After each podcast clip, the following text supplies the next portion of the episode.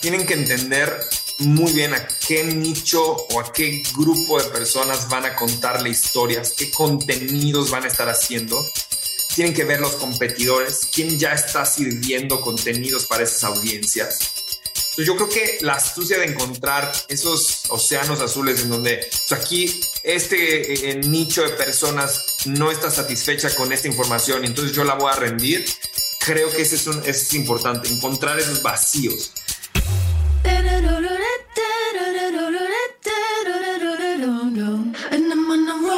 Hola, bienvenidos a un episodio más de True Growth. Soy Fernando Trueba y semana a semana descubro la historia de crecimiento de gente extraordinaria que se ha salido del molde para cumplir sus sueños. Hoy tengo como invitado a Patricio Villalobos, uno de los fundadores de mediotiempo.com, la startup mexicana que se convirtió en el sitio web de deportes más visitado de México y que fue adquirido por Time Warner en 2008. Hoy Patricio es uno de los fundadores de Underdog, la empresa detrás de las marcas como Juan Fútbol, Juan Béisbol, Tikitaka, Penta, Frida, entre muchas otras. Underdog maneja la estrategia y producción de contenidos para las principales marcas de deportes a nivel mundial, para ligas como la Bundesliga, la NBA, la NFL, los Patriotas de Nueva Inglaterra y muchas otras. A mí la historia de Patricio me parece verdaderamente fascinante, ya que demuestra la importancia que tiene que seamos capaces de adaptarnos al cambio, de mantenernos relevantes con la llegada de nuevas tecnologías y de que entendamos a profundidad a nuestro público objetivo. Con Patricio voy a platicar sobre los inicios de medio tiempo, los cambios en el modelo de negocio, la venta a Time Warner, el nacimiento de Juan Fútbol y la estrategia que sigue para producir contenido que conecte con la audiencia. Estoy seguro que encontrarás mucho valor en este episodio. Antes de comenzar con la entrevista, te invito a que vayas a ratethispodcast.com diagonal True Growth y nos regales una calificación para ayudarnos a seguir creciendo y continuar trayendo para ti más invitados de primer nivel semana a semana. Te dejo con la entrevista con Patricio Villalobos, fundador de Medio Tiempo y de Underdog.mx. Pato, ¿cómo estás? Qué gusto volver a encontrar contigo después de tantos, tantos años. Qué gusto, Fer. Qué gusto verte por acá. Oye, pues muchas gracias por tomarte el tiempo. Como te decía antes de, empezar la plática, me da toda la envidia del mundo que trabajes en fútbol, envidia de la buena. Eh, yo siempre, siempre me encantó el fútbol, este, soy un apasionado de diferentes equipos eh, a los que tú le vas, que no entraremos en esos temas, pero este, me encanta lo que están haciendo, ¿no? Tu historia con medio tiempo, con Juan Fútbol, con Underdog, la verdad es que es increíble y pues me me entusiasmaba mucho platicar contigo y creo que la gente va a aprender mucho de lo que están haciendo porque si bien es cierto que contenido no es algo nuevo, sí es algo que ha tomado muchísima fuerza en los últimos años como estrategia de crecimiento para las empresas, ¿no? Crear esa conexión con el usuario a través del contenido, agregar valor, eh, crecer de forma orgánica, etcétera. Y pues para eso eres un experto. Entonces te agradezco que te tomes el tiempo. Muchísimas gracias. Esta, esta, con todo gusto puedo compartir la, la historia de esta pasión futbolera que, pues resulta ser un buen negocio y que pues, nos ha hecho a mí a mi socio de toda la vida tener un camino súper interesante por estos 20 años. No, me queda clarísimo. ¿Por qué no empezamos por ahí? Cuéntanos, digo, ya esto va algunos años hacia atrás cuando empezaron medio tiempo, pero creo que la evolución de medio tiempo, de empezar con mándame un mensaje, te mando el score y después armar un portal, es una perfecta historia de encontrar product market fit, de evolucionar con lo que necesite el mercado, de pivotear y adaptarse para entrar dentro de lo que realmente puede convertirse en una empresa, ¿no? Entonces, ¿por qué no nos platicas un poco de la historia de la, compañía? Pues digo, la verdad es que la historia es fabulosa. Nace cuando yo estudié ciencias computacionales y tuve la oportunidad de irme a estudiar, eh, la verdad, muy nerd, matemáticas en Alemania, en 1997, imagínate. Y en ese invierno alemán, pues yo estudiaba bien ahí mate, pero extrañaba fuertemente a mi equipo favorito de fútbol. Sabes que soy futbolero, eh, le voy a Pumas y extrañaba pues, ver los juegos ahí. Además eran los domingos de invierno de Alemania que a las cuatro y media de la tarde ya es noche, ¿no? Entonces yo decía, oye, pues como que me hace falta ir al, estadio, ver el fútbol, de estos Pumas que tanto quiero. Y entonces lo que se me ocurrió, nadie me digo, ahí no me podía meter online para preguntar cómo estaba el resultado en tiempo real, imagínate, para nada. Entonces lo que hice fue programé un, hice una, un CMS, un Content Management System, en donde un primo entraba, escribía el resultado de cómo iba en ese momento Pumas o cómo había quedado, y me llegaba directamente un beeper que yo tenía en Alemania. Así, tan básico como eso, empezó una grandísima historia que, digo, hago, te cuento más cosas, ¿no? Pero el shortcut es de esas líneas de texto que me llegaban a las nueve de la noche mientras yo estaba en Alemania. Ese hobby se convirtió en el sitio más grande de deportes de América Latina. Entonces, una historia emprendedora completamente, universitaria, fabulosa. Así es. Pero no te vayas tan rápido. A ver, ¿cómo? O sea, sí, gigante y después la vendieron, eso está increíble. Pero ¿cómo? Yo me acuerdo cuando yo estaba en prepa, que fue por ahí, pues igual, 97, 98, había un servicio de Telcel, si no estoy mal, que mandabas gol, ¿no? Exacto. Y te llegaba el resultado. Y ya este, empezaron con algunos equipos y luego cambiaron a otros equipos, ¿no? Y ya te empezaban a llegar de, de resultados de toda la liga. Pero después, ¿cuándo es cuando dicen, pues esto o sea, aquí hay algo, número uno, que ya más de vamos a servir a Patricio para que se entere en Alemania cómo van los Pumas. O sea, hay que servir a más gente.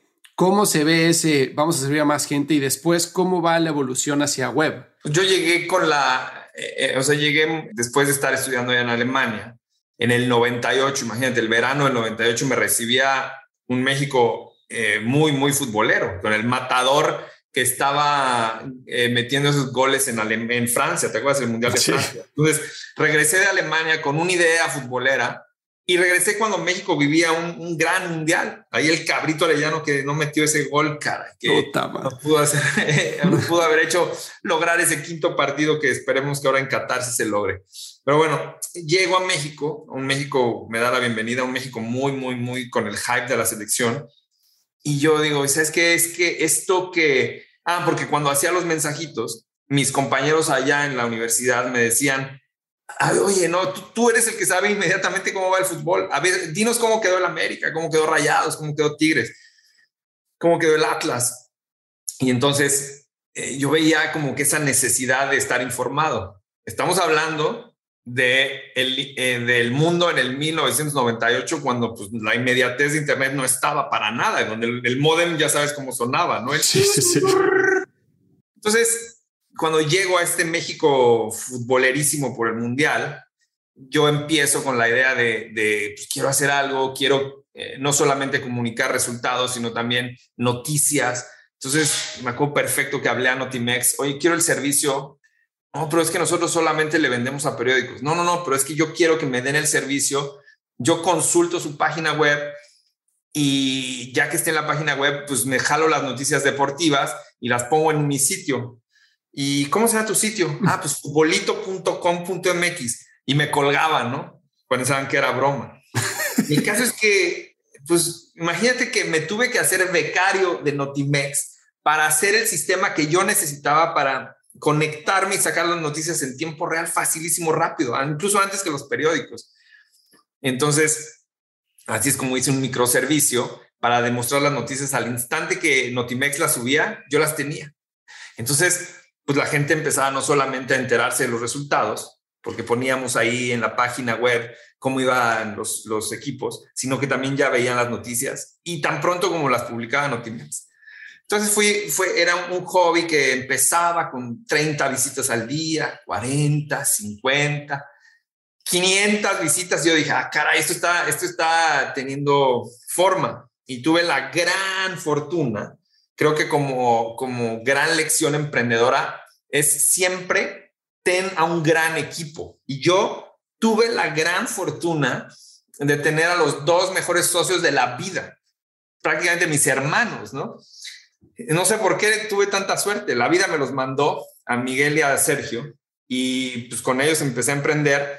Sergio con un know-how mucho de cómo constituir una empresa, eh, los procesos administrativos y Mike, mi otro socio, amante del fútbol también, nieto de uno de los más queridos eh, jefes del patronato de Pumas, pues llegaba a aportar su parte editorial. Y entonces empezó el, el show y los tres amigos empezamos a trabajar horas locas, porque Fer todavía estudiábamos. Uno estudiaba administración, el otro estudiaba leyes y yo estudiaba ciencias computacionales. Y así, en horas raras de la noche, tratábamos de, que este, esta idea, este sueño, que cambió de ser futbolito.com.mx a mediotiempo.com, pues que tuviera sentido. Y así eh, la, la, idea que era un hobby empezó a crecer y crecer y de pronto pues ya eran mil, mil quinientas personas las que nos visitaban todos los días. Acuérdate que ahí era la burbuja de, de Internet, cuando había muchísima, muchísimo dinero.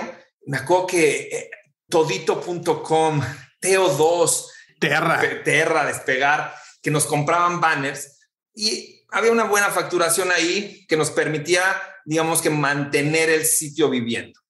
Entonces, e, eso lo catalogo yo como el gran nacimiento y en mi vida emprendedora un regalo para mí el que hayan llegado los dos socios de mi vida, ¿no? Y bueno, esa es como la primera etapa de, medio tiempo. Pero después viene el crash de, de, Internet y entonces de pronto explotan todas las evaluaciones y de pronto pues nada. Oye, ¿cuánto vamos a facturar de publicidad? Nada.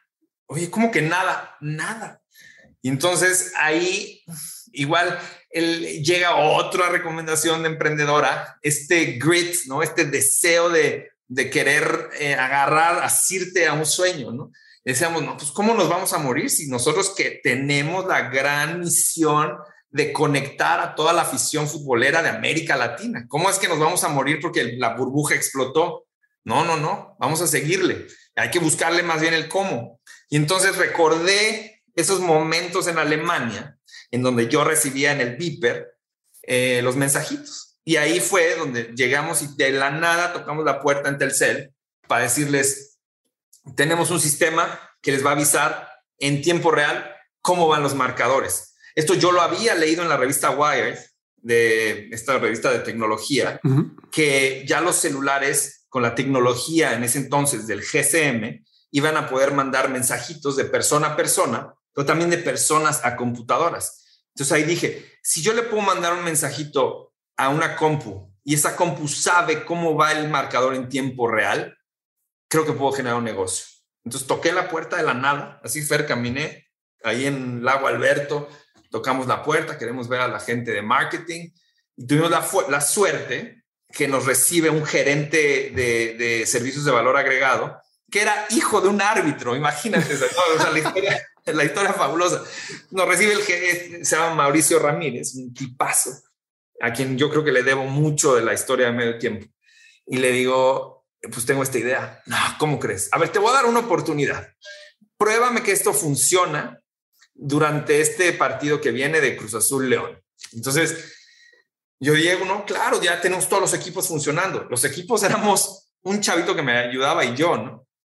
Y entonces pues nada, teníamos las bases de datos listas y veíamos nosotros cómo él hacía las peticiones. Al, eh, no era gol todavía, pero bueno, era una clave. Y entonces nosotros nuestra compu regresaba inmediatamente. León 0, Cruz Azul 0, minuto 12. Y luego este chavo al minuto 25 pidió. Y después ya al final del partido ya pedía cada, cada minuto, ¿no? De que a ver si quería comprar. Sabíamos nosotros que estaba viendo la tele y queríamos, eh, o sea, quería ver si estábamos tan up to the minute, ¿no? Casi, casi. Estamos entregando la, la, información en tiempo real. Y bueno, eso fue el domingo, pone tú. Y la junta la teníamos el jueves. Decimos aquí que, que mis socios y yo decimos que los jueves son los días de la buena suerte. Los lunes son de noticias duras y los jueves siempre va a haber buenas noticias. Entonces la teníamos el jueves, ese jueves que seguía ese partido, teníamos la junta y de pronto nos recibe una mesa como de 15 personas. queremos ese servicio y les vamos a pagar 15 mil pesos al mes por esto. Telcel me lo dice, ¿no? Ah, ok, bueno, está bien, está perfecto. Y yo veía 15 mil pesos y decía, bueno, pues con esto por lo menos le pago a los dos becarios, al que sube las notas y al becario que me ayuda en la programación. Y así empezó este gran sueño hasta que un día me citan eh, la gente de Telcel, eh, esta gente de servicios de valor agregado, y me dice, oye, eh, necesitamos platicar el negocio. Y yo, ya voy, a llegar ya me van a decir que estos 15 mil pesos se acaban, ¿no? Porque no, el, el, mensaje era, manda gol al 4636. La idea del negocio era muy buena. El problema es que, que la gente se acordara que tenías que mandarlo al 4636 era muy complicado. Mm. Entonces yo veía que no se mandaban tantos mensajitos. Entonces dije, esto no le va a hacer sentido económicamente a Telcel, me está pagando 15 mil pesos y está facturando menos, pues no, me van a, me van a sacar. Y aquí es donde llega una, llega una junta providencial. ¿Por qué? Porque cuando llego, la, la jefa que me recibe me dice, ay, espérame, eh, regreso en un momentito. Y sale de su lugar y se regresa y pone como que una manta en un pizarrón. Pero el pizarrón no logra tapar una parte que decía chip de GSM. Entonces yo había ya leído todo de que en el chip podías grabar shortcodes. Y entonces mi propuesta, Fer, yo llegué a decirle, no te voy a cobrar 15, sino 25 mil pesos al mes. Entonces yo digo, no, sabes que esta propuesta no se la voy a entregar. Inmediatamente se me ocurre decir, y ella me pregunta, ya regresa y me dice, ¿cuándo? Bueno, ¿cuánto me vas a cobrar? Y yo no, pues no te voy a cobrar. La base es cero. Lo único que quiero es el 30% de las ganancias que nosotros les generemos.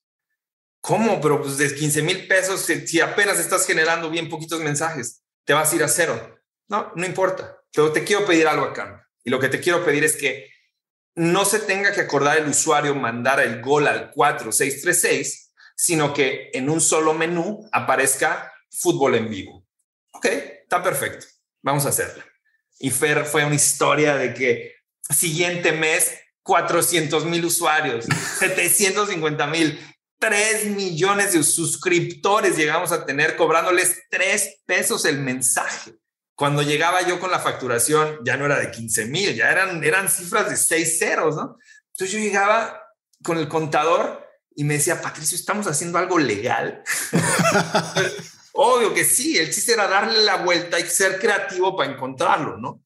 Entonces eso nos, nos dio un cash flow muy importante para poder desarrollar el sitio. Y este sitio que de pronto pues ya no tenía 10 mil visitas, ya eran millones de personas las que entraban todos los días y pues se vuelve el sitio de facto en México para consultar la información deportiva. Yo creo que disrompemos completamente la manera del consumo de noticias deportivas en México. Si llegó, haz de cuenta que ovaciones cuando puso el periódico a color, generó una disrupción. Después llegó el esto y dijo, ok, está bien mostrar una historia a color, pero es, quizás es mucho más fuerte tener la mega distribución para que la noticia llegue fresca a las manos de los usuarios en toda la República, de los lectores. Y fue otro gran disruptor el esto. Y después pasa mucho tiempo y llega el periódico Record con el liderazgo de Alex Gómez, ahí un, gran creativo, llega y pone un, periódico con historias muy fáciles de leer y marca otro hito en la historia del deporte en, escrito en México, ¿no? Y yo creo que en el 2006, el Mundial de Alemania, es medio tiempo el que se lleva el consumo máximo de la lectura de los usuarios. Imagínate esa idea de, tres emprendedores mexicanos que podían hacer esa mega locura de 10 millones de personas entrándonos a consultar todos los días. Pues sí, es una, muy bonita historia emprendedora, ¿no? Te, voy a decir que me encanta. O sea, primero, felicidades. Pero si trato de hacer analogías con, con el crecimiento de la tecnología, la adopción de, de la tecnología en los últimos 10 años, primero una parte que mencionaste que fue me tuve que meter de becario para generar el sistema y poder mandar el, el, el RSS feed, ¿no? Este, básicamente, eso es una, una estrategia de growth hacking que antes no existía el growth hacking, ¿no? Entonces, eh, y no tiene, o sea, no es un hackeo malo, sino es un, oye, necesito yo facilitar un servicio a través de otro por medio de tecnología. Entonces, tú creas esa solución y te destapa a ti una oportunidad de crecimiento, ¿no? Y después, me encanta que cuando viene el, el boom de .com, se cae la facturación, lo que pasa con muchos emprendedores es que se apasionan de su solución, ¿no? Como que dicen, no, mi producto es el que tiene que ser y me voy a mover la línea hasta hacerlo funcionar. Y para ustedes fue apasionarse del problema y apasionarse de la visión, ¿no? Lo dijiste perfectamente palabra por palabra. Queremos unir a la afición eh, futbolera de toda Latinoamérica. Entonces no era el quiero hacerlo por medio de un portal y cobrar publicidad. Era yo quiero unir a la pasión futbolera y aquí hay otra solución, gracias a la tecnología de GSM, tocar la puerta de Telcel. Entonces, pivotear y hacer que suceda el negocio por otro lado, eso creo que es, o sea, se requiere muchísima visión de, las cosas para, para poder llevarlo para allá, ¿no? Eso me encantó. Y por último, la parte de el crecimiento y la disrupción muchos emprendedores a veces se intimidan porque ya existen muchas cosas en el mercado o porque siempre piensan, bueno, si no lo ha hecho Televisa, ¿por qué lo voy a hacer yo? ¿Cómo lo voy a hacer yo para que funcione? Si no le he hecho el récord, ¿cómo lo voy a hacer yo para que funcione? O sea, como que dices, hay otros güeyes mucho más grandes que yo, que tienen más recursos que yo. ¿Cómo voy a pelear yo contra alguien tan grande? ¿no? Y justo con estas dos cosas que mencioné anteriormente, siendo más rápido, ¿no? Este, buscando soluciones diferentes, eh, siendo primero en el mercado, es como le puedes ganar a un grande, ¿no? No se trata de tener los recursos. Entonces, digo, felicidades por, por eso está espectacular la historia. Y ahora deja de preguntarte, ¿qué se siente? O sea, que llegues a tus analytics y veas, güey, millones de gente ahí, cabrón. No manches, o sea, está, era, era historias de que ya rompimos récord, 100 mil personas entraron hoy, y luego 200 mil. Y es que cada vez más usuarios y Ojo, ojo acá, Fer, no pagamos un peso de publicidad. E, en un momento compramos la oreja eh, de la primera plana de récord, pero era como vanidad. Al final lo que más nos funcionaba a nosotros era que nos recomendaban porque ahí ibas a ver las noticias más en tiempo real, con el mejor layout y también ibas a, ver eh, los, resultados, que era lo que quería la gente. Entonces, el ver el analytics es una, es una cosa formidable. O sea, me encantaba, todos los días me levantaba, ¿cuántas personas nos visitaron ayer?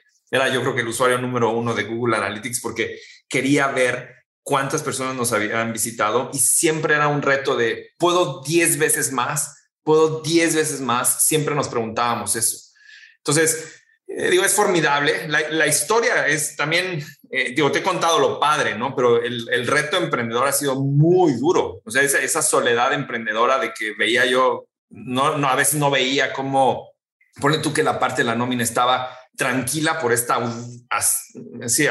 astucia de encontrar el, el revenue por la parte de los mensajitos. Ahí afortunadamente no había tanto problema pero traíamos retos porque pues, no teníamos los derechos de transmisión, entonces pues teníamos siempre que buscar la vuelta de cómo podemos enamorar al usuario con una gran historia futbolera sin contar con el gol per se, ¿no? Siempre fue una historia de reto, siempre, siempre, siempre hemos sido, eh, por eso nuestro emprendimiento general se llama Underdog.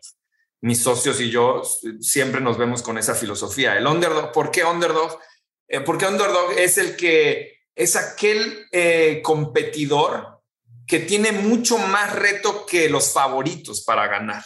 Y entonces así siempre nos vemos. Somos el Cristiano Ronaldo que llega una hora antes y se va seis horas más tarde porque entrenó los tiros libres. Somos ese Messi que, que es muy rápido para hacer las cosas. Así nos vemos, ¿no? O sea, así tenemos que dar, trabajar el doble porque sabemos que estábamos desfavorecidos en la línea inicial de arranque, porque yo competía contra Televisa, contra las radiodifusoras mexicanas y contra los grandes periódicos establecidos, y Fer les ganábamos a todos. En el Mundial de Alemania 2006, fuera evidentemente el de la televisora, que era que, eh, y Televisa, que pasaron los partidos, si tú te querías informar, lo hacías con medio tiempo. Entonces, pues eso es un gran reto, ¿no? más bien un gran logro. Duro, duro, Fer, el momento, o sea, momentos duros, muchos. El más fuerte de todos es cuando mi socio, Sergio, el abogado, pues de pronto me dice que le duele la cabeza, que no puede llegar a trabajar. Y yo, ¿cómo? Pues estamos en las grandes juntas de negociación con Telcel, ponle tú para la tarifa, ¿no? Y no, no, no quiero, sé que es importante, pero no puedo porque me duele la cabeza. Y, resulta que tiene un tumor. Mi gran socio de la vida con la persona con la que yo trabajaba 15 horas al día. De pronto tiene un tumor en la cabeza y en un año Fer se va. ¿no? O sea, es un golpe a mis 22, 23 años. Él muere de 24. Es un golpe durísimo. Es una concepción instantánea de que la vida tiene fin y que eh, más vale aprovecharla y disfrutarla mucho y, comerte el mundo pronto. De pronto esa realización me llega muy, muy cerca y muy pronto en mi vida. Entonces, eh, sí, muy duro eso para mí. El salir de ese, de ese golpazo que tuvimos, eh, el otro socio que es Miguel y yo, hijo, fue, una cosa bien complicada. La, la primera decisión que tomamos es todas las acciones de Sergio, todas van para su hermano, quien sabíamos que tenía una astucia administrativa que nos iba a ayudar a Mike y a mí a quitarnos de la cabeza el orden administrativo para poder eh, concentrarnos, en mi caso, en la tecnología y en el caso de Mike, en, en, la venta de publicidad y en el storytelling, ¿no? Entonces, ahí también, híjole, la suerte en, en, que el hermano de Sergio, que es Santiago, es gran socio y que arropó esas acciones y les dio todo el cariño para, para generar una empresa muy grande, ¿no? Sí. Así es. Ese es el reto duro y habrá, te, digo, también miles de retos de que pues, te cancelan el contrato, la venta publicitaria. Hay historia, una historia fabulosa que estábamos pichándole una campaña grande a una telco, una empresa de telecomunicaciones y, y en la junta donde estamos nosotros muy emocionados de cómo se va a ver la marca, se queda dormido el gerente de la marca, o sea, dormido, ¿no? o sea, no somos nada importantes aquí, cara. Entonces, después de muchas horas de trabajo, ¿no? Entonces, en fin, o sea, retos siempre, siempre, siempre va a haber, estamos acostumbrados, esa es ya la vida tal cual para nosotros, siempre vamos a tener un reto. El chiste es ponerle la actitud para, para salir adelante. Y en tu plática, este, en un TED Talk que diste hace un par de años, algo de lo que mencionas es que Sergio, cuando estaba en el hospital, lo fuiste a visitar, te dijo que, que no dudaras, ¿no? y me encantó cómo hiciste después la conexión con la narración del gol del Chucky Alemania, que, eh, que el cuate, este, el narrador, dice, no dudes, Chucky, y que la mete, ¿no? Sí, no, bellísimo. Ahí, ahí luego también para que, que busquen ahí el TED Talk que di en Mérida. Sí, o sea, ya en los últimos momentos de Kobe, Sergio, les, todos le decíamos Kobe, y, y él me llama y en un momento muy raro de lucidez, tras tanta morfina que traía en la cabeza, me dice que, que, pues, que él quisiera que no, no soltar nunca el proyecto de medio tiempo que nos unió.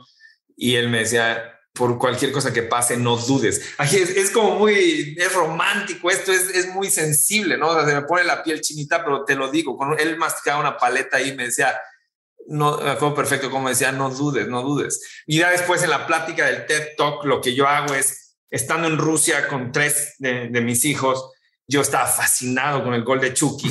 Evidentemente sentimos nosotros que habíamos ganado la Copa del Mundo al ganarle a Alemania.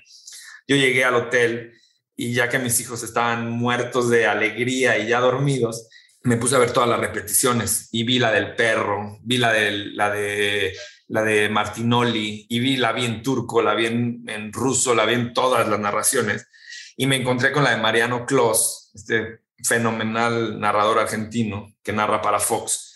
Y, ahí búsquenla en, YouTube. Es como, o en la plática, ahí también la pongo. Y es como es que eh, le dice, Mariano Clos le dice a Chucky, le dice, pegale Chucky, no dudes, ¿no? Yo creo que es eso, no, no, dudes. También es tener ese, ese emprendedor, es el que va inocente, porque no tiene idea de a la boca del lobo que se está metiendo, pero tampoco duda y duda que lo va a lograr, ¿no? Y ese ha sido el tenor de, mi vida, de la de Mike y de la de Santi, que hemos hecho esto por 20 años. ¿Y qué tanto eh, le atribuyes a esa persistencia, esa perseverancia, la pasión por el fútbol contra tener una idea clara de negocio y de que es algo que va a funcionar? O sea, al final Claro que nos gusta mucho el fútbol y nos gusta mucho el deporte. En mi caso, creo que el eje regidor es que me gusta desarrollar tecnología y me gusta eh, eh, desarrollar tecnología para resolver problemas. Y eso, eso ha sido eh, mis 20 años de carrera ha resultado que resolvemos cosas el fútbol. Pero, por ejemplo, ahora tenemos plataformas que ayudan a comunicar el fútbol americano, el golf. Y, Fer, nos hemos metido a desarrollar software para otras industrias. Hoy tenemos un equipazo, 220, 220 ingenieros desarrollando tecnología para muchas otras industrias, no solamente el deporte, ¿no?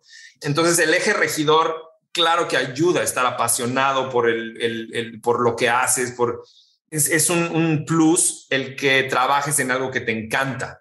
En mi caso, además del fútbol, me encanta desarrollar tecnología. Me gusta que una app pueda entregarte más rápido una cotización de seguros. Me encanta, me encanta hacerlo porque creo que soluciono problemas.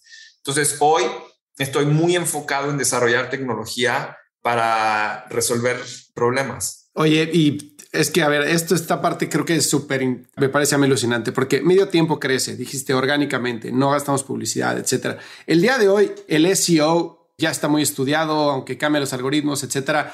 Ya hay formas de ganar tráfico gratuito, ¿no? Cuando este, ustedes estaban empezando, todo eso estaba virgen, ¿no? O sea, el SEO pues era probablemente keyword density, tenías que tener muchos artículos, que funcionara bien tu sitio, etcétera, pero no es tan sofisticado como el día de hoy, ¿no? Lo que quiero llegar es que llegan ustedes a un punto en el que los compran, ¿no? Este mediotiempo.com y después vuelven a hacerlo con Juan Fútbol. Entonces es, eh, o sea, es como de, lo vuelven a hacer otra, otra vez, este, diferente, con un approach completamente diferente, mucho más hacia millennials, pero otra vez es un tema de contenido se vuelven a reinventar en el mismo mercado, bajo el mismo deporte y la vuelven a sacar del estadio. O sea, ¿cómo pasa eso? Digo, ahí quiero hacer un hincapié en la venta. La venta es un, eh, un evento fabuloso en la historia claro. de Santi mía, porque eh, estoy yo en la, en la línea fronteriza que nos va a cruzar de Tijuana a, que me cruzaba de Tijuana a San Diego y me habla Mike para decirme que me dice, está sentado. Y yo, ¿cómo carajo? Ya se cayó seguramente un servidor o algo pasó. Y no, me quería decir que si estaba sentado porque, nos, porque ya teníamos una, una oferta de, de que nos querían comprar. Y yo, ¿quién? Pues nada más ni nada menos que Time Warner. Y yo, ah, caray, esa está buena, ¿no?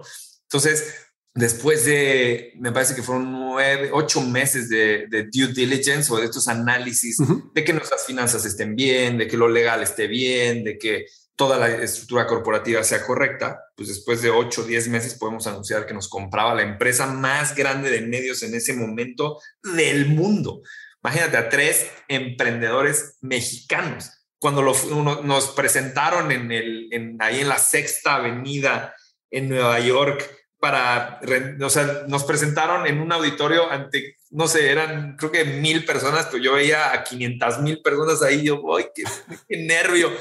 Y nos dieron chance de dar una presentación de quiénes éramos y que el standing ovation así de, wow, qué gran historia traen ustedes mexicanos. Nos presentaron como el, el, los three amigos, ¿no? Y era el standing ovation. Yo decía, esto es un gran sueño aquí en Nueva York, cara. Entonces, un gran momento. Creo que la venta de esta empresa mexicana a una empresa estadounidense que le dio mucha más pila para seguir con la gasolina que se necesitaba en ese momento, pues fue fenomenal. Tiempo después, ya fuera de, de, Time, eh, nos damos cuenta, Mike y yo, Santi ya había como emprendido por la, por la carrera de, él es eh, ingeniero industrial, ya había emprendido por por los fierros de refrigeración que, que su familia, su papá en una gran empresa eh, hace, ya había ido hacia ese camino y Mike y yo, pues en la batalla de, este emprendimiento de tecnología y deportivo, pues nos quedamos acá y nos dimos cuenta de que el consumo estaba cambiando. Antes era yo voy a mediotiempo.com, escribo mediotiempo.com para recibir las noticias. Yo voy y jalo y cambiaba el feed de Facebook, cambió todo y el feed de Twitter. En vez de ir a jalar información, era yo te empujo la información. Entonces, pues nos lo, hicimos muy rápido, ¿no? Nos dimos cuenta en el 2003, en 2012, 2013 de que esto iba a ser un shift completo y lo que inventamos es, como esto es muy personal, en el feed tuyo, pues tu tía, tus amigos, tu novia, tu esposa, te cuentan historias, tus, tus primos, ¿no? Eh, y dijimos, vamos a hacer que alguien te cuente historias. ¿Quién es ese alguien? En esta búsqueda de... Sabíamos que queríamos contar historias en social, porque el consumo se estaba dando ahí. Ese era como el North Star, la estrella que queríamos perseguir. Ahora había que conseguirle un nombre. El nombre es muy importante. Eso eh, hemos puesto mucho énfasis en nuestros emprendimientos de que el nombre es algo que nos va a marcar. Entonces le dedicamos mucho tiempo y hacíamos focus groups y mil cosas, ¿no? Así de vamos a encontrar el perfecto nombre. Y al final el que escogimos fue Juan, porque es el nombre más popular en México y el segundo más popular en, en los hispanos de Estados Unidos. Perdón, el más popular en América Latina y el segundo más popular en, en los hispanos. Juan y el apellido que nos une a todas las regiones del fútbol. Entonces, Juan Fútbol. Y empezó a generar usuarios y 100 mil, 200 mil, 500 mil, 4, 5, 7 millones de seguidores, tanto en Facebook como en Instagram, ahora con TikTok. Y eso, pues nuestro alcance se vio exponenciado brutalmente. O sea, una historia puede llegar a 30 millones de mexicanos. El alcance es completamente grande, una marca fabulosa que pudimos lograr. La monetización fue distinta, nos tuvimos que adaptar de que ya no íbamos a vender banners, ya no íbamos a, vender publicidad dentro de nuestro sitio, sino que íbamos a abrazar este gran alcance con todo lo que nos permitían las redes sociales, los vamos a abrazar con eh, content marketing. Y, y, es así como hemos construido una gran historia a través de Juan Fútbol.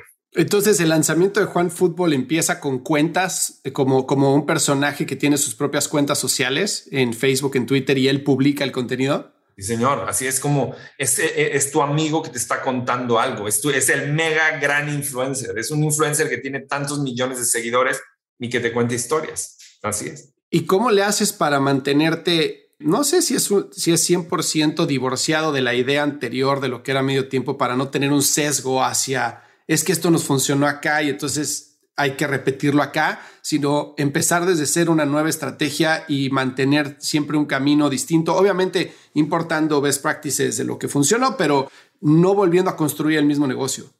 Yo creo que la, eh, nuevamente el equipo, tenemos un nuevo socio, Carlo. Carlo llega y nos cuestiona mucho nuestra manera de pensar de antaño eh, siempre está haciendo preguntas, ese abogado del diablo que llega de, pero ¿por qué? ¿Por qué? ¿Por qué? Y ese cuestionamiento constante nos hace traer a gente súper talentosa muy joven. Y entonces en el equipo, cuando quizás Mike y yo queríamos contar una historia de alguna manera, ellos dicen, no, cállate, eso no se va, no, no hay manera que se consuma, no me interesa nada. Entonces llegan y en los roles de dirección, gente muy joven, a tratar de, contar historias como a ellos mismos les gustaría consumir o como yo consumía las historias cuando inventé medio tiempo. Y entonces esa ha sido nuestra estrategia, siempre apostar por el gran, gran equipo que puede llevar el barco solo. Y hoy, pues yo creo que la operación de, Juan Fútbol y de los otros proyectos que han salido es mucho por el talento joven. Manejamos las redes sociales y los contenidos de ligas estadounidenses tan fuertes como la NBA, la NFL, equipos grandes como los Patriots, eh, confían en nosotros en cómo hacer el storytelling. Y creo que, ¿por qué confían? Porque el talento que en el que nosotros invertimos siempre va a dar buenos réditos. Siempre creemos en la gente y en lo que pueden hacer. Eso es, creo que es la, la fórmula que, que Mike y yo hemos seguido.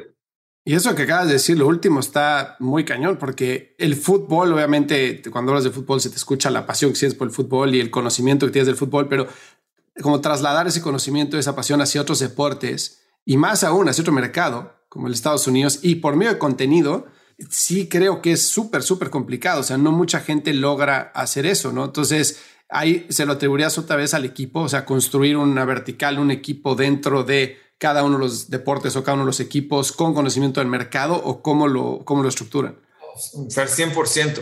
El equipo que llega y sabe cómo contar una historia porque adora ese deporte o porque adora ese, esa vertical, incluso otras industrias, ¿no? Eh, hemos hablado, nos hemos concentrado mucho en la plática en el deporte, pero créeme que hacemos cosas para otras industrias en desarrollo de software, en donde traes gente talentosa que le encanta la logística y que puede contar cómo construir el mejor sistema para entregar un paquete de A a B. Así me encanta trabajar con gente que pueda traer, aportar mucho en la mesa, definitivamente. Gente que sea arriesgada, que pueda, o sea, que tenga como valores muy, muy, muy sólidos, que confíe en sí mismo. Así es como nos gusta trabajar. Creo que hoy el equipo grande que hemos construido siempre ha sido porque creemos en la gente y la gente se desarrolla y se hace una bolita de nieve preciosa. Y alguien que quiere empezar, o sea, que tiene un startup, tiene pocos recursos. Esta pregunta te la hago porque nosotros tenemos muchos clientes que quieren empezar a billetazos, ¿no? Quieren crecer con eh, publicidad en Facebook, quieren crecer con publicidad en Google, yo les digo, pues no, o sea, primero hay que crecer de forma orgánica, hay que encontrar early adopters, etcétera, antes de empezar a gastar dinero, ¿no? Crecer con marketing es muy caro, ¿no? Para alguien que quiere empezar, que tiene un startup y quiere iniciar con contenido, quiere entender a su audiencia, quiere conectar tan profundo como dicen ustedes con la audiencia, ¿qué le recomendarías? sea, tienen que entender muy bien a qué nicho o a qué grupo de personas van a contarle historias, qué contenidos van a estar haciendo. Tienen que ver los competidores, quién ya está sirviendo contenidos para esas audiencias probablemente va a estar atiborrada de, recomendaciones, de que ya no quiere la gente una más, ¿no? Y entonces ahí sí te vas a pelear por cuánto cuesta el keyword y esa es una batalla que nunca va a acabar, ¿no? Entonces yo creo que la astucia de encontrar esos eh, océanos azules en donde pues aquí eh, este eh, nicho de personas no está satisfecha con esta información entonces yo la voy a rendir, creo que ese es, un, es importante, encontrar esos vacíos. Obvio, hoy Fer, sí es importante el, meter dinero para que el reach sea, sea grande. Hoy el consumo principal se está dando en México, se va a dar en Facebook, en WhatsApp, en Twitter, en, TikTok. Entonces, y en, eh, dije Instagram, ¿no? O sea, es, en estas grandes redes sociales, en, YouTube, por ejemplo, hay una, una brutal oportunidad ahí de contar historias, de, de arropar a esos nichos que no están servidos con esa información, yo es lo que haría, o sea, encontrar esos vacíos y empezar a contar historias ahí. Claro, no, y, de acuerdo que el dinero es importante. Lo que voy es que no puede ser tu única línea de crecimiento, ¿no? Porque entonces tu crecimiento es lineal. O sea, pues creces lo que gastas, ¿no? Pero si no tienes crecimiento orgánico, entonces tus costos de adquisición son casi que insostenibles, ¿no? Claro, hay, un caso súper padre que hemos estudiado de, estos aficionados que realmente son muy profesionales de los zapatos, de los tenis, ¿no? y es como, obviamente, si tú quieres que tu video de unboxing de los nuevos tenis de Jordan lo vean millones de personas, pues le metes más dinero a Facebook, más dinero a Instagram y va a pasar. Pero ¿quién gana? Aquella comunidad que cuida a sus usuarios, a la que los va acompañando que cuando vierten una pregunta en el canal de Instagram o en el canal de YouTube, al instante les contesta. Hay un caso bien, bien padre de, estos chavos de ABC de fútbol que le dedican tanta paciencia y cariño a los zapatos de fútbol que dices, es que si no lo compras ese zapato es porque no te gusta el fútbol. O sea, lo, le dedican tanto cariño y cuidan tanto a su comunidad que ya, digo, pues es un nicho, ¿no? De solamente me gustan zapatos para jugar fútbol. Pero ese nicho lo tienen súper abrazado y lo hacen muy bien. Y a ese nicho le puedes vender zapatos, le puedes vender playeras, le puedes vender, siempre y cuando lo cuides, ¿no? Digo, el reto es fuerte. O sea, sí, sí, sí, al final te vas a encontrar con que si quieres un tamaño extremadamente grande, vas a tener que, eh, sí vas a tener que invertirle. Completamente de acuerdo. Oye, ¿y cómo ves ahora que viene Web 3.0, Metaverse, todo ese tipo de, plataformas y de formas de consumo de contenido, ¿hacia dónde crees que vaya a evolucionar? O sea, si nos vamos para atrás otra vez, tú en Alemania con un Viper y con este, mensajes análogos en ese entonces, después viene consumo web, después viene mobile, después viene este, contenido interactivo. ¿Qué crees que siga en un futuro, así futureando para el consumo de, contenido deportivo? O sea, creo que ya se está dando. Eh, le hemos dedicado mucho tiempo a entender por dónde va a ir este Web 3.0 y estás eh, guiado mucho por las cryptocurrencies o los blockchains, ¿no? Me parece que este fenómeno que se está dando con, ¿te acuerdas cuando en, la primaria coleccionábamos el panini y estás emocionado porque ya llega el verano y ya quiero las estampas y pues quiero coleccionar todo el álbum? Hoy ese blockchain que provoca que puedas coleccionar el Panini o el, álbum del Mundial o el álbum de la Liga, pero que además la fotito de Messi, la, la, calcomanía de Messi, sea la única que va a existir en el mundo gracias a que el blockchain te provoca que es solamente tuyo o te garantiza que es solo tuyo a través de los NFTs, me parece que ya está, se está eh, catapultando brutalmente. Hoy tenemos empresas como So Rare, esta empresa francesa que, ha levantado una, brutalidad de dinero para jugar en el mercado de los NFTs. Entonces, pues sí, hoy creo, así como se dictó la del web 1.0, eh, en donde pues medio tiempo tuvo una fuerza, el web 2.0, donde fuera mucho más, eh, donde era mucho más dinámico, mucho más social, donde los proveedores de contenido eran las redes sociales o son las redes sociales. Hoy estamos viendo ese cambio que empieza ya a moverse la tierra.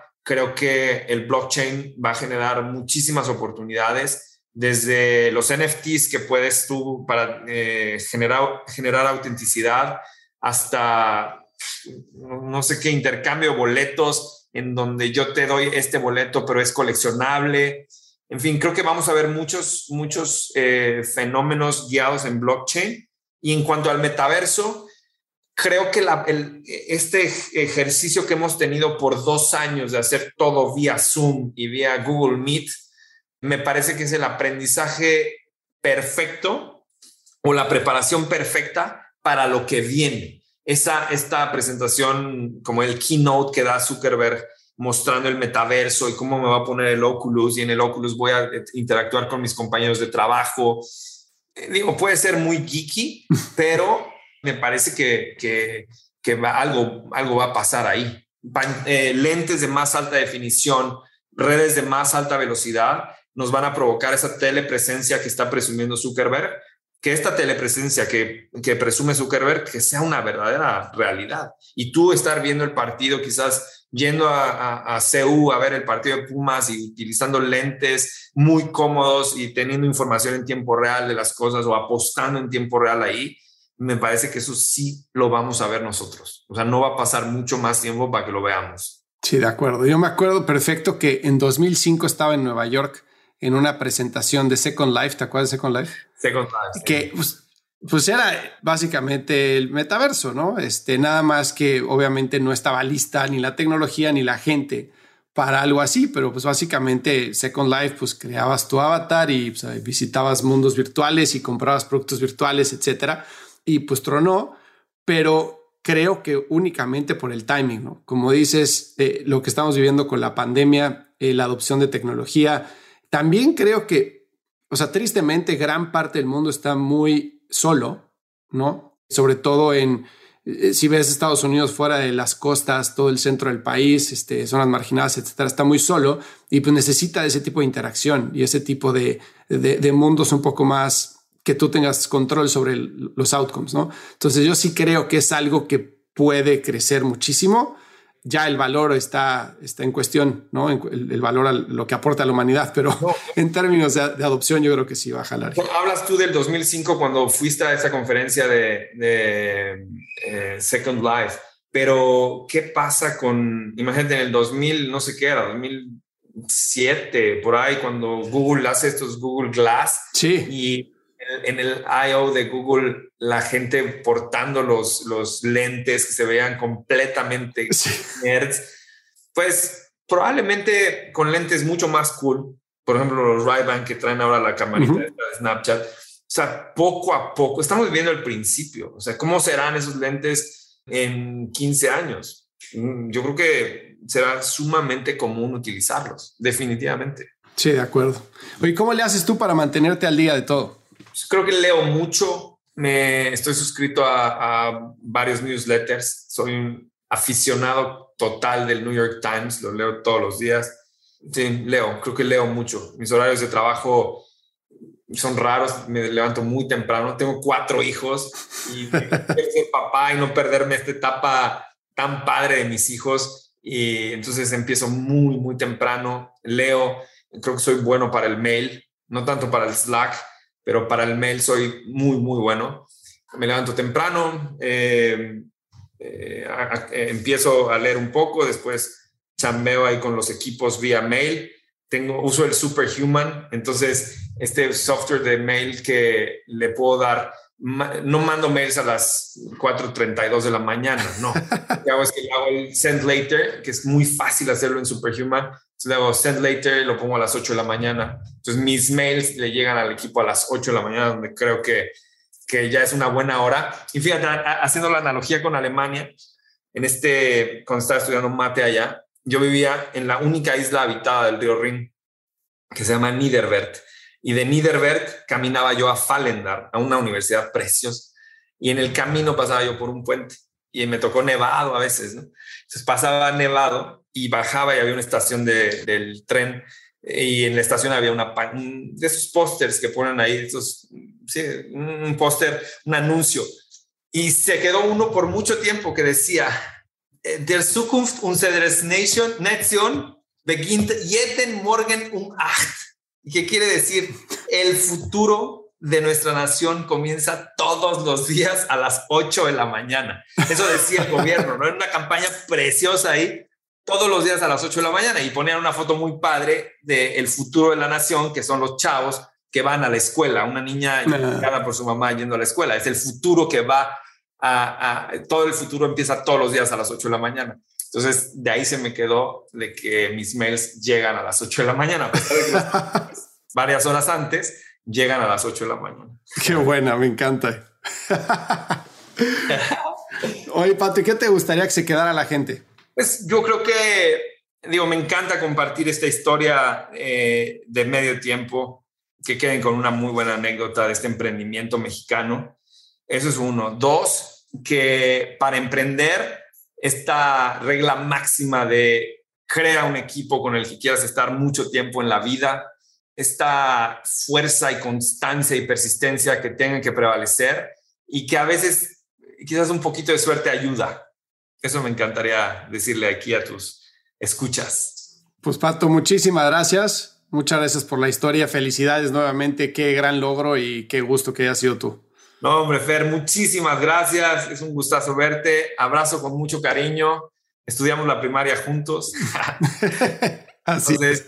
Qué gusto, caray. Un abrazo muy fuerte con mucho cariño. Si encontraste valor en este episodio, cuéntale a alguien. Y si no, también cuéntale a alguien. La mejor forma de ayudarnos es compartiendo tu opinión. Síguenos en Instagram, arroba truegrowthco, o envíanos un correo a hola arroba truegrowthco.com. Leemos todos los mensajes y nos encanta estar en contacto contigo.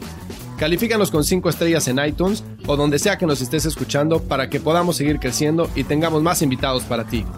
Menciónanos en Instagram y comenta lo que más te gustó de este episodio. Puedes encontrar las notas y referencias mencionadas en este episodio en truegrowthco.com diagonal podcast. Muchas gracias por escucharnos. Yo soy Fernando Trueba y te espero en el siguiente episodio de True Growth Podcast. Mientras tanto, sigue creciendo.